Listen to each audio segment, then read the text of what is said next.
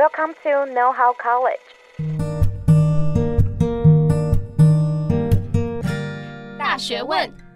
大学生的大灾问。欢迎回来，《大学问》大学生的大灾问，我是主持人艾瑞克。其实我们在过去的节目当中啊，有讲到很多要撕掉标签的相关的主题，例如我们之前做过的容貌焦虑的主题。那其实前一阵子呢，也有一件事情蛮常在媒体上面看到的，就是 AV 女优考上台大的这个新闻。那其实呢，像这个已经被贴上这个新闻当中的女主角，那相信讲到这里，大家一定知道今天来宾是谁吧？今天来宾呢，就是那一位考上台大的 AV 女优来到我们现场，让我们欢迎乔安。大家好，我是魏乔安，那我是台湾现役的 AV 女优，那。也是最近刚考上台大，然后已经开学的台大生。一开始就很想知道乔安，你对于你自己提出的这件事情，你是上台大的 AV 女优，而不是去拍 AV 的台大生的这两个标签，你的看法是什么？当初为什么会讲出这两个不同的看法，然后让大家就去做这个文章呢？好，其实我那时候讲的时候，我就是一个，因为推特就是我发绯闻的地方，所以我没有想那么多，那么多人看吗？所以我没有想到那么多人会看这样子。然后突然大家就是一直大家都知道这句话，我突然觉得哎，好像有点神秘的，就奇妙的感觉。嗯、我那时候一开始讲那句话，其实是有一种反讽啊，就是一个黑色幽默，嗯、因为这两件事情其实是同一件事情，就是一个人又是台大生，一个人又是 A B 女优这样子。但是为什么这样讲起来给大家那么有感的原因，就是大家会用励志形容前怎么成？A B 女优很努力考上台大这样。然后用堕落来形容后的，就是可能台大生去当 A B 女优，台大怎么这样之类的。嗯、然后我自己是觉得这件事情是在讽刺大家的双重标准，就是一个讽刺大家说明明就是同一件事情，那对大家看法就是这么不一样。再加上还有一个就是台大生跟 AV 女优她的标签的价值观的冲突感是很强烈，就是台大生可能大家会认为就很厉害，敦品力学这样，嗯、然后 AV 女优可能觉得说不知道在干嘛，就是不三不四之类的，所以她的价值评判高度冲突，那也是这个。我想要讲的点，呃，我们人去评判这件事情的不理性跟双标，还有这个价值评判差异这么大。对，这是我想要去凸显的这一句。一开始就很想知道，就是你当初是为什么会去进入这个产业嘛？去做一个 AV 女优的角色。当初会想要从事成人产业的时候，大概是在三年前，因为我现在二十一岁，然后我三年前十八岁的时候，嗯、那时候台湾的成人产业刚开始有起步。那我那时候就发现，哎，好像有一群人他们在开始在拍 A 片。那因为以前台湾其实有那个散播猥亵物品罪嘛，嗯、所以是不能拍成人片的，甚至就是你可能发个小黄书啊是犯法。小黄书。对对对，就是。就是可能是色情杂志啊那种东西，然后色情漫画都会被抓走。但是后来就是三年前的时候，有一个四至六一七，然后它的其中一个功能，它把色情分成软蕊跟硬蕊。然后如果你是软蕊色情，然后并且有经过一定的阻挡，让它不足以散播在大众，比如说。在网站上可能跟人家说，哦，我们有成人内容，然后我们要满十八岁才可以看。哦，就是要点那个，哎，你是否满十八岁？对对对对对对对，就是法官认为说，你要确保不想看到的人不会看到，嗯、那这样子的话，你可以合法做盈利跟散播嘛。对，那在这件事情以后，所以台湾成人产业虽然没有到就是有个法律保障，但至少就是拍了不会被关，所以就是开始有一群人在拍这样子。嗯、然后在在三年前的时候就有注意到这件事情。我自己一直以来对色情产业这件事情有种好奇心嘛，对我可能就是、嗯、我觉得大家对色情产业都有好奇心，对，就是一个。迷迷之世界嘛，对，我觉得尤其在这种亚洲教育下环境，都会说，哎，色情这个东西就是很难去公开谈论它。对，而且你还是要不要去碰，妈妈对对对对保护你这样。嗯嗯嗯，色情守门员啊。对对，色情守门员。对，所以那个时候就开始了解到说，哎，其实那个片场的环境怎么样？那我们的工作待遇是怎么样？比如说演员都要有体检啊，或者是就是薪水是多少，或是我们的工时，或是他的自主权有多高？我那时候了解的时候，其实觉得他其实是个蛮不错的工作，就是我们可以自己去安排自己的时间规划嘛。因为像一般的工作，可能朝九晚五，你一周有五天要被绑在那里这样。嗯、但是相对来讲，这个工作它其实它可以自己安排这件时间，这也对我来说是蛮大的诱因的。然后再就是我们演员他也会有一个体检，所以相对来讲，就是如果你跟约炮比起来的话，他反而还是比较有保障。嗯、然后那时候觉得，嗯，这个产业其实不错啊，只是没有人在做而已。当然还有一部分，因为我自己以前的过去的感情经历主要是以女生为主，然后我在决定拍 A 片之前，我是没有跟男性的性经验过。嗯、但我自己又好奇，就有点好奇跟男性的性经验什么样。但是如果为了这件事情去跟一个男生交往，好像也太不道德了。哦，你说为了要测试这件事情，为为了要、哦、为了要体验这件事情去跟一个男生交往，太不道德。那大家想到就是可能是约炮嘛，可是我又觉得说约炮好危险，就是我又不知道就是那个人到底他是怎么样子的人，嗯、然后可能对我而言，我觉得跟男性的性接触一开始会有点比较怕怕那种感觉，嗯、对，所以我就觉得说，如果我真的要去体验这件事情后，可能片场对我是最安全的选择。哇，这是一个两个很极端的情况，你要么就是跟一个男生交往，然后去发生关系。然后你的选择是，哎，我就是拍片，对，然后给大家看。对对对，因为那个时候就觉得说我在片场的话，第一个是有体检嘛，就是我还不用担心性病，然后再来就是有因为有一群工作人员都在旁边嘛，所以就是你也不用担心可能就被强迫做一些不想做的事情。所以我那时候觉得说，如果我想要体验这件事情，可能就在片场体验吧。就一开始的想法是这样。那因为我自己是很喜欢裸体，在家里就是就是平常就是裸体这样子，就是我对我而言裸体是一个很自在的状态，所以我。自己也觉得说，哎、欸，我好像是一个很适合拍 A 片的人这样子，因为大部分可能很对很多人来讲说，让他们要进城，他也，有很大一部分的困难，就是他第一个不想露脸。然后或者是他觉得要在镜头面前脱衣服是一件很尴尬的事情，可是我刚好就没有这个对于裸体的尴尬。就你就是 born，对对对，觉得天生就是这样。对对对，因为我自己后来想说为什么会这样，可能是我自己的皮肤对衣料比较有敏感，嗯，所以就是有穿衣服这件事情对我也是很、哦、很明显会感受到衣服的存在，嗯、对它可能会造成我一些微小的不适这样子，嗯、导致你对裸体这件事情也是很习惯，然后反而也是舒适自在的。对，就是它其实对我也是最舒适自在的状态。要做这件事情到。开始真的实行去做这件事情，他也是要跨一个很大的坎。想知道你这当中有没有什么样的挣扎？有，因为一开始是有这个想法嘛，可是那个时候还不能去做这件事情，因为那时候他们招募是二十岁要去签那个约才行。那我那时候十八岁。然后到就是今年二月开始从事，大概在去年九月的时候，跟我现在这任伴侣去聊到这件事，因为他刚好因缘际会就在工作场合，他们去田野调查成人产业这样子，嗯、然后就回来跟我分享，就是哎，他去了解成人产业是怎么样子，因为对一般来讲说，了解看到成人产业的片场，或是了解成人产业，它是一个非常难能可贵的人生经验，所以他就很兴奋的跟我分享说，哎呀，拍片怎么样啊，片酬怎么样啊，然后导演怎么样啊，演员怎么样啊，什么什么，他觉得很有趣很新奇，然后就开玩笑就问我说，你有没有想过你要去拍？然后我其实有想过嘛，因为三年前就想过，所以我就开始跟他聊说，哎，我对成人产业的想法是什么？然后我以前为什么想去拍？然后到我真的要去拍的时候，我其实最挣扎的点是我比较不希望我的老师知道这件事情，我怕那些关心我的人担心，但是我不知道我要怎么样的方式去跟他们沟通。那你后来怎么做？没有，后来我就是想说，对，就是想说发现再说。现在大家都发现，对，现在大家发现，但是我跟我想象那种预料差蛮多，因为我以为一些长辈，我以为我爸妈跟我老师他们会很担心，或是他们当然是担心，对对对。嗯、但其实我仔细去解释说，哦，为什么我想做这个工作，跟我的兴趣是相符的。我是在一个安全健康的环境下的时候，他们其实就没有太大的排斥，就是说，哦，那那你要好好保护自己。我觉得你想这个思路啊，真的很可以 apply 到现在大学生。我们在在找我们未来职业方向的时候，嗯、首先你一定要先想自己适不适合这个产业嘛。嗯。第二个，你要先看这个产业的现况是怎么样。刚好我觉得乔恩就达成，对对对，最后你才真的进到这个产业。对。我觉得如果你真的要进入这个产业，要足够的思考，然后有详细的去梳理自己为什么适合，然后为什么想要的话，会对你进到这个产业会比较顺利一点。就像乔恩这样子。那个时候我要进来的时候，其实我没有受到太多亲友的阻碍。第一个是我。跟我家里那时候有一段时间没有联络，嗯，然后在我的朋友，包括我伴侣，他其实都蛮支持我做我想要做的事情，所以我其实那时候进去的时候没有太大的，大家说啊你不要去这样怎么样，就大家都说你啊加油赶快去这。样。然后那个时候让我决定说，等你要踏进这个产业是那时候我在跟我伴侣讨论说我为什么想去做，以及讨论说我为什么还没有去做。讨论完以后就觉得说，因为我自己是不认同性工作污名或歧视的一些看法，所以我觉得如果我好像不去做的话，好像就是没有办法活出一个自我那种感觉，就是我好像这样向这个社会结构低头这样。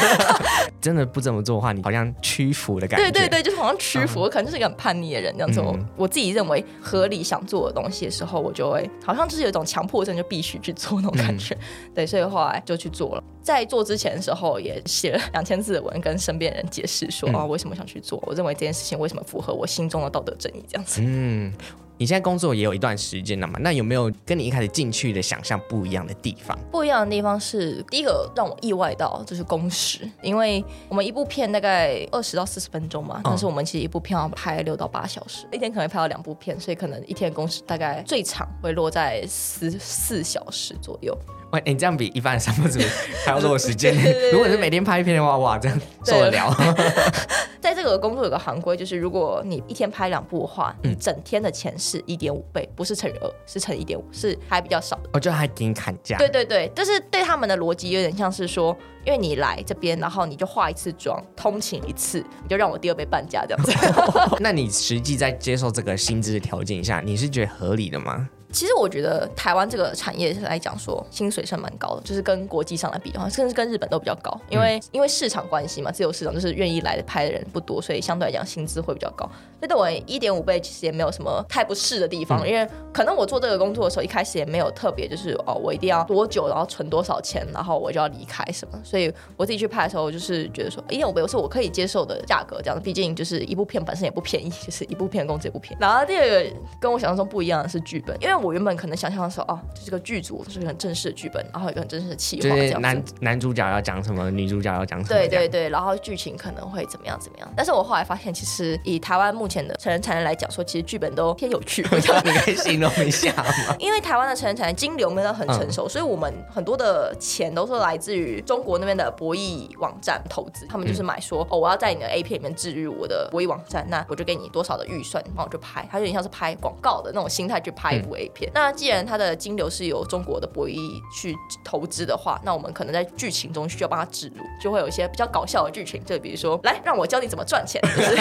接下来就看我手机里面叉叉叉棋牌了，叉叉叉点 com，然后快到这个网站，然后你就可以赚很多钱，这样子，就是会在这个 A 片里面会有一些很荒谬的植入。呃，就我的印象啦，还是有一些什么赌场啊，对对对对，就是因为像刚刚讲的棋牌，它其实就是网络赌场，嗯、对，在这个东西加进去以后，其实这个剧情就会变得很不情欲嘛，嗯、对，就很广告，就很解啦，很解啦，对啦对啊。但是因为其实对片商来讲，他们不在乎观众他们到底看这部片他可不可以满足他们的性欲，嗯、对他们而言，他们想要的是这个广泛传播的植入效果。那因为 A 片非常容易外流，对他们来讲说，其实传播效益是很大，所以这个剧情上面可能就是没有那么的精致。当当然，现在台湾有一些片商，他们开始有自己一定的独立的现金流的时候，开始有在拍一些自制的，就是不受博弈厂商那边赞助的一些片。那它的剧情其实相对来讲，或是质量都会都算还不错。但因为它是 B to C 嘛，就是靠消费者去自己花钱买 A 片才能赚到钱，那就要看他们业绩能不能赚到。因为台湾人现在看 A 片使用者付费的习惯其实不普及，对他们 大家都喜欢看那种对啊，外流网站啊，免费的什么都是碰号找一找这样子。对，所以为 A 片花钱这件事情，其实在台湾稍微比较难，嗯，就是让消费者就是市场还没有那么成熟。对，市场其实不成熟，就是你要过来说台湾的成人产业就是都没有在用心做他们的事情嘛，也不是，因为他们就算用心做，你好像也不会花钱。其实是一个现在就很尴尬的状况，就是市场不成熟，然后我们金流没办法独立的状况，我们就没有办法产出非常高质量或者符合观众预期的。影片，那日本他们可能有习惯花钱买 A 片的习惯，所以他们可以有独立的金融去做他们自己的制作，这样。嗯，我觉得这就是看到我们台湾人跟日本市场的不同的地方。对对对。那想问一下，就是你在做这项工作的时候，再加上你有这个就是考上台大的 AV 女优这个标签，嗯，因为遇过让你很没办法消化的一些评论，或者是你怎么样去吸收，或者是把它代谢出去？呃，我自己。会很常看论坛或是新闻底下的留言这样子，然后我之前也跟我现在伴侣谈过这件事情，然后我们就总结出，就是骂我的人，以前分两个，以前分就是说我丑胖嘛，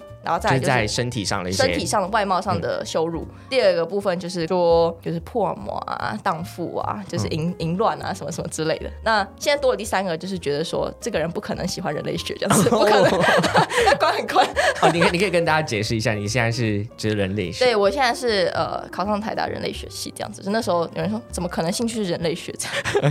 对你的专业的污蔑。对对对，或是有人说，如果你考上理工科，可能会比较欣赏你之类的。你看，那这三个，你觉得最你不能接受的是哪一个？这第三个，就是因为我觉得我自己还有一部分是我会觉得有点抱歉，就是我会对我的系上同学有点抱歉那种感觉，就是好像会很多人会说人类学应该被废系啊，什么什么之类的。就我觉得台湾对于文组的环境并不友善了，是可以这样讲。所以那时候就啊，好像因为我，然后大家可能一起被骂进去那种感觉。那我自己。主要处理前面两个部分，第一个先讲荡妇羞辱好，我自己认为其实他没有办法影响到我。比如说荡妇好，荡就是有一种放任，或者是荡会有那种随性的那种感觉嘛，呃、嗯，这个字义如果翻成白话文，可能就是随性的女人，随性的女人，对，随性的女人。可是你你不能跟一个哎，我今天想要吃什么随便拿的女生说你，他们性方面随性的女人可以这样讲。然后我自己觉得这件事情，它其实是一个称赞。随性的意思就是我随心所欲啊，我随心所欲就是我可以依。据我自由意志，而我不被这个社会框架所绑架嘛，我我不会受限，我可以去 fulfill 我自己的状态，所以我觉得它其实是一个称赞。我在性上面是很自由，然后我可以勇于去享受性愉悦的女性，我觉得这是一件很棒的事情。所以荡妇对我而言并不是一个贬义词嘛。然后再来。可能就是讲说呃香炉哈什么的，我就觉得、嗯、香炉就是还不错啊，就是带给大家幸福愉悦的地方。对，所以我自己可能对这件事情，因为我本来就不认同淫乱是不好的事，所以我自己对这件事情就完全有免疫这样子。嗯、我觉得这些恶意的标签啊，看起来好像它是拿来伤害你，但是如果你好好的去解释它，或者是你去对你完全没有照着他们价值观走，其实不会被伤害。对对对，对我觉得是单看你怎么样去解读这些字，怎么样去使用这些字。嗯，嗯但我觉得也很难避免，就是它变成一个骂人的话，因为毕竟它是在大众的嗯价值观产生出来的一个负面的字眼。嗯。其实语言这个、这个东西，它可以随着人之间不同的互动去产生出新的意思嘛。就像讲一个例子好了，可能是有一些，比如说呃男同志的群体，可能他说啊你这个小贱货这样子。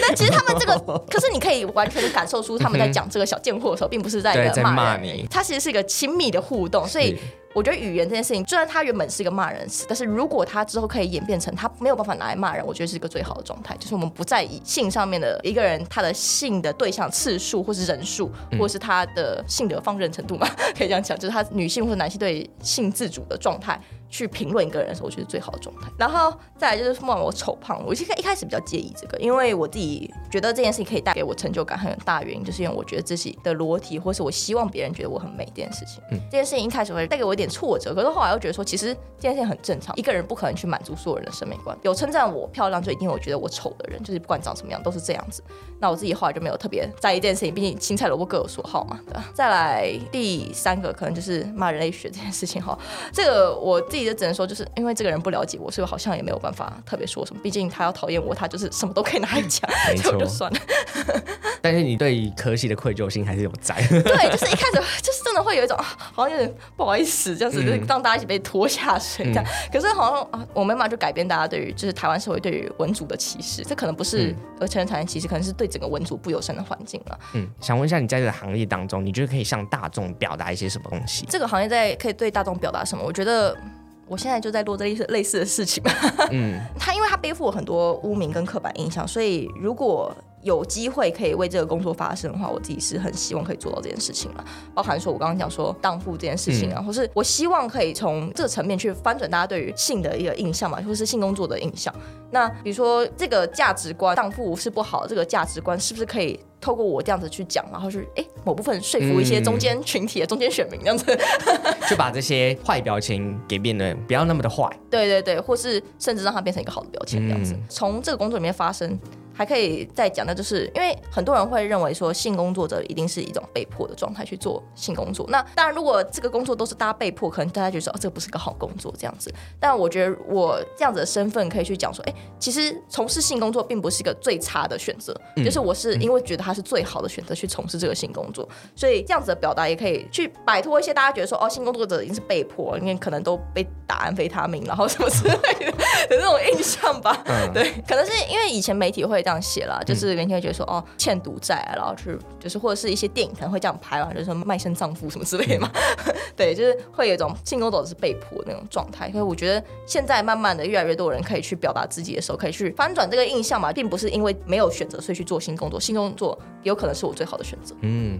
那刚刚聊完工作嘛，那现在就想了解一下乔安妮的大学生活。嗯嗯，那因为。刚刚都有提到嘛，你现在是就是台大的人类学系嗯组，所以想知道说，哎，你为什么当初想要去读大学啊？然后甚至是你要选一个比较冷门的科系，人类学的科系这样。我自己也想过这个问题很久，就是为什么想读大学？嗯、其实最大的原因，其实因为我觉得我适合。就是我觉得我是一个适合念书的料，这样子。哦，也是回到刚刚嘛，就是你有想过，然后适合自己。对对对对，因为我现在在做的事情是，如果就算我没有读大学那一段时间的时候，我自己在做，比如说开读书会，然后研究性别议题，嗯，这些东西，这些资源其实大学最多。我要学这些东西，大学是一个最好最快的渠道，还是最容易被认可的渠道。比如说我之后如果想要继续往这个议题深耕，学术圈它其实相对封闭了，你一定要走这个正规教育体制，你才可以打进这个学术圈。所以我自己觉得说，哎，因为我觉得我适合，然后我也想要在这个东西上面深耕，所以我想去。读大学就是纯粹就是处于一个兴趣，然后跟我想要在这个专业上面发展这样。那既然现在你在学校里面嘛，大家可能会对学校刻板印象就是希望自己的学生不要做一些不是主流里面的工作嘛。嗯嗯嗯对，那想知道就是因为台大是一个敦品力学的一个 学校嘛，嗯、想知道他们有没有对你施压，或者是给你一些什么样的反馈，或者是阻止你的这些事情出现？其实没有，就是我觉得学校没有很在意这件事情。但是我觉得，因为那时候新闻媒体有去问说学校的看法是什么，然后学校就说哦，希望大家都敦品力学这样子。嗯嗯嗯、然后这件事情就是我的我以前认识的高中同学他们也有在讨论，然后或者是也有一些人在讨论说学校讲敦品力学没什么，有些人觉得学校讲敦品力学到底在干什么这样子。嗯、让我自己那时候去看大家讨论的时候，我主要的观点可能跟大家切入的点比较不一样。敦品力学台大的校训嘛，只是校训而已。你说他说希望大家都可以遵守校训这样子，因为有些人觉得说为什么要特别讲这句话？那、嗯、就认为 AV 女优就不敦品嘛，然后不力学嘛，什么之类的。但我觉得我其实我无法去论断说学校讲这句话到底他是不是认为 AV 女优就是怎么样，因为他讲的也很，他讲说希望大家都敦品力学这样子。嗯、觉得这句话对我而言最大的感受就是，我妈那时候话有跟我讲说，你继续拍你会被学校退学，因为你没有敦品力学，学校觉得你没有敦品力学。妈妈是在开玩笑吗？妈妈是认真的，认真的，认真的。然后我就说。学校叫我敦品力学，那他先遵守国歌，吾当所宗吧。就是我我我其实讲这句话的意思，就是说校训它这件东西，它以前的学校创始人他希望你怎么做，它其实是一种传统跟权威的象征。嗯、那国歌也是这样子嘛，就是他是在告诉你的意识形态，就是我希望你大家都爱国民党这样子，吾当所宗这句话的意思就是这样嘛。所以其实。这些东西我认为根本没有遵守的必要，因为没有遵守必要原因是因为它本来就是一个权威的训话，就是你特别讲说学生都要蹲平力学，然后因为我们校训是这样，所以你要这样做，它其实是剥夺了一个学生自己自主思考的能力。为什么我大家都要蹲平力学才是台大学生才可以被认可为台大学生？就跟国歌讲无党所中一样嘛，就是。他讲这个，他没有理由的，他没有一个很正当的理由可以告诉你为什么我们大家都要无党所中。可是他就是讲，然后他认为是国歌，每个人都要这样相信这样。嗯、可是校训对我，他其实也是一样的意思。学校认为叫敦品力学才是好学生，所以他告诉每个人都要敦品力学。可是他没有让你有反思的空间，说我想要成为什么样子的人。我觉得这个是学校讲这句话最大的问题啦。同时，我也觉得。之前的人讲的东西可能也不一定符合现在的人的想法，所以一定会有这样的一个冲击在。嗯，而且加上敦平力学这个词非常的模糊，嗯，什么叫敦品，什么叫力学这样子，嗯、对，所以这这个是可能有些人觉得说学校讲这句话可能就是歧视，可是我自己可能觉得说那比较像是一个他没有去想这个是一个权威的表现这样子，嗯。OK，因为你上大学之前就是有这个新闻出现嘛，也是因为有这个冲突感才会被拿来当成新闻的标签或者是一个主题这样子。嗯、那有没有因为这样的一个报道啊，然后让你在真正进到大学生活当中有遇到一些困难吗？或者是关注度增加？自己是觉得没有遇到什么困难，就是好像也没有这么多人关注这件事情。那生活上呢？就。对生活上，我我自己明显感受到这个新闻的变有名了。对，变有名的，就是我的确有被认出来。还有一个就是我的工作变更加忙。嗯、我觉得这其实对我而言，主要是好的影响。嗯、我自己是这样看待，我有更多的机会可以去表达自己，这样子。我当时觉得这个标签其实有一种很方便的感觉。我想的，我想的方便就是我因为这个标签被大家认识，所以我更多的曝光机会，嗯、我更多的曝光机会，我就更能够达成我那时候一开始想要做到的目标。就是它其实是一个正向的效益。是，我觉得标签有。有的时候怎么样用它啦？嗯，对，我其实我们今天整集当中也讲到蛮多标签的事情啊，包括乔安收到的那些留言的回复啊，或者是你自己提出来的这些标签，都是看我们到底怎么样去想它，我们怎么样去解释它，甚至如果好好用的话，说不定它可以变成帮助我们生活上的一个利器。嗯，那乔安，你未来有什么样的规划吗？目前有一些想法，一些是工作上的，一些是学业上的。然后学业上的话，我是有想要继续往研究所读了，嗯，然后是会计划要出国念，去想要去德国学校这样子去念社会系或者是性别研究所啊什么之类的。以工作上来讲的话，除了拍片以外，然后还会想要拍一些就是自媒体的片，就是我可以自编自导自演这样子，去产出一些我自己喜欢的作品。然后还有一部分是我有点想要开一间中途酒吧。哦，oh. 就是有那个中途猫咪的咖啡厅啊，嗯、就是开一个中途酒吧，我都笑称这个叫 Pussy 换 Pussy 这样。反正就是因为我我自己觉得，如果开中途酒吧的话，它是一个蛮好的，可以配是一个社会公益的事业吧，就是可以帮助流浪动物，不管是狗或是猫，然后大家会愿意为了这件事情去消费，然后这件事情又可以再回馈到动物身上，嗯、所以这个是我目前短期的理想。我觉得你今天讲出来的这些想象，或者是你未来规划。跟我们大众认知对一个 AV 女优的想法，就是真的蛮，我觉得蛮不一样的，嗯嗯，也带给大家蛮大的眼界。其实就是我自己没有觉得这个产业只有我这样这样子，嗯、因为我自己认识很多男友女儿，他们可能都有自己对一定生涯程度的规划。但是比如说有些女生，她从被拍，就是从拍 A 片或者当大尺模特，逐渐转成她去学摄影，她也可以去拍别人这样。嗯、所以我目前我认识到很多人，她其实都是很有想法去从事这个行业的这样。嗯、我之前就有听过一个马来西亚的这些 AV 女优的演员，她叫 Miss Pui E。哦，对，好像这样念。然后就是百百灵果，就是有访问过他，然后我有听过，就他从之前也是在拍，就 OnlyFans，就是自己的自媒体，对自媒体，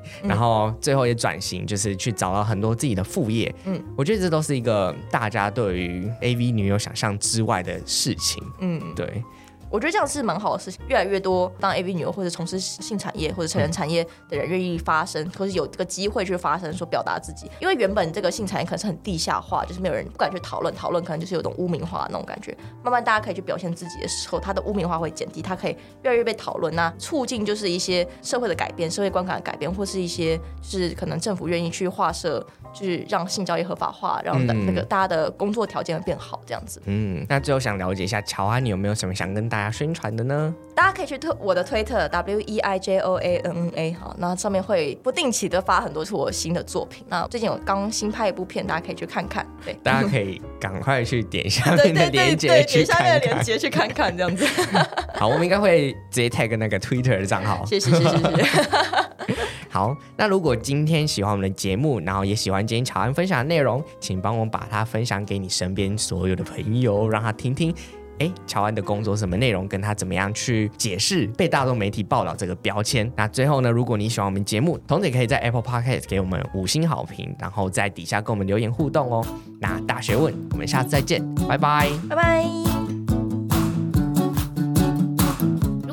今天的节目内容，欢迎到大学问 IG 追踪支持我们，并在各大平台订阅我们的节目哦。我们下次见，拜拜。